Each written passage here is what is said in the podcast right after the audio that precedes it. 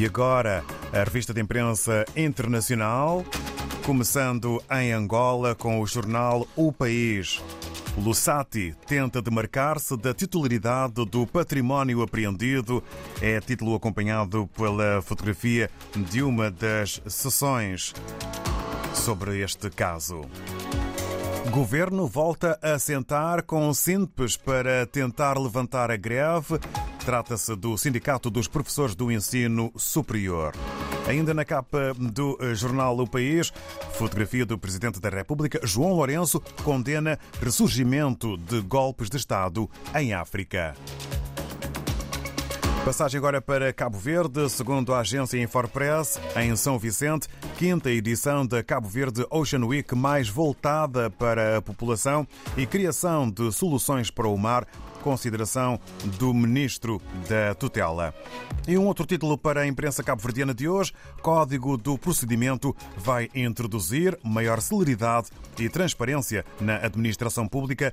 Ministra da Modernização do Estado e da Administração Pública em quem é quem faz esta consideração.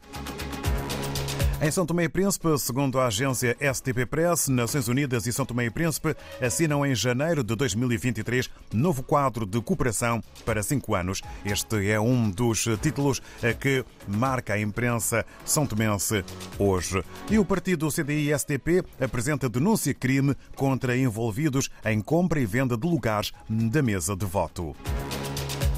Na Guiné-Bissau, o jornal O Democrata apresenta dois títulos, começando pelo tráfico de drogas, detidos dois suspeitos no aeroporto internacional Osvaldo Vieira.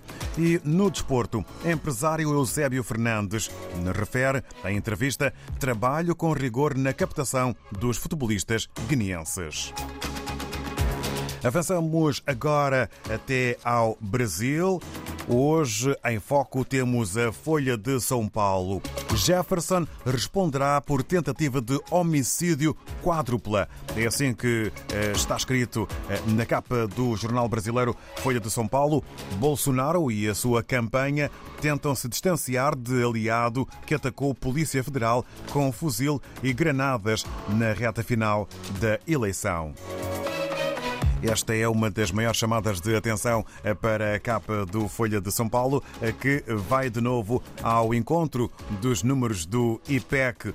Lula tem 50% e Bolsonaro 43% dos votos totais, diz IPEC.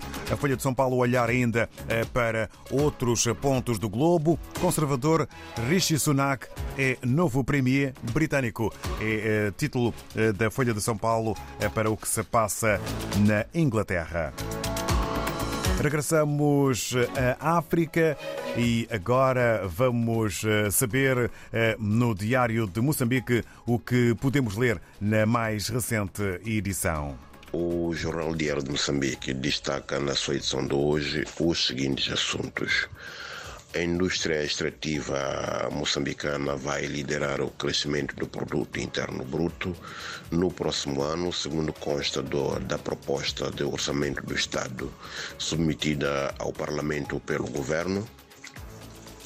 Uh, temos também em destaque a província de Nampula, que solicita reforço de professores para suprir o déficit que se registra neste momento.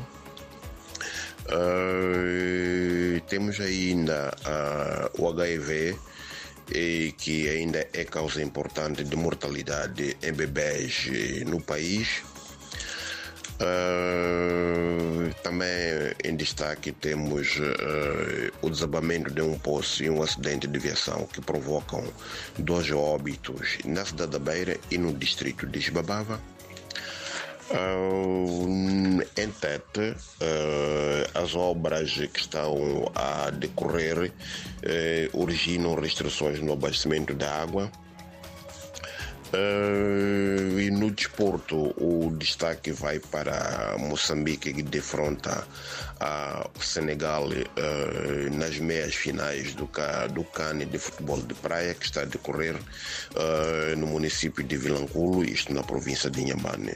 Por hoje é tudo, muito obrigado e até a próxima oportunidade.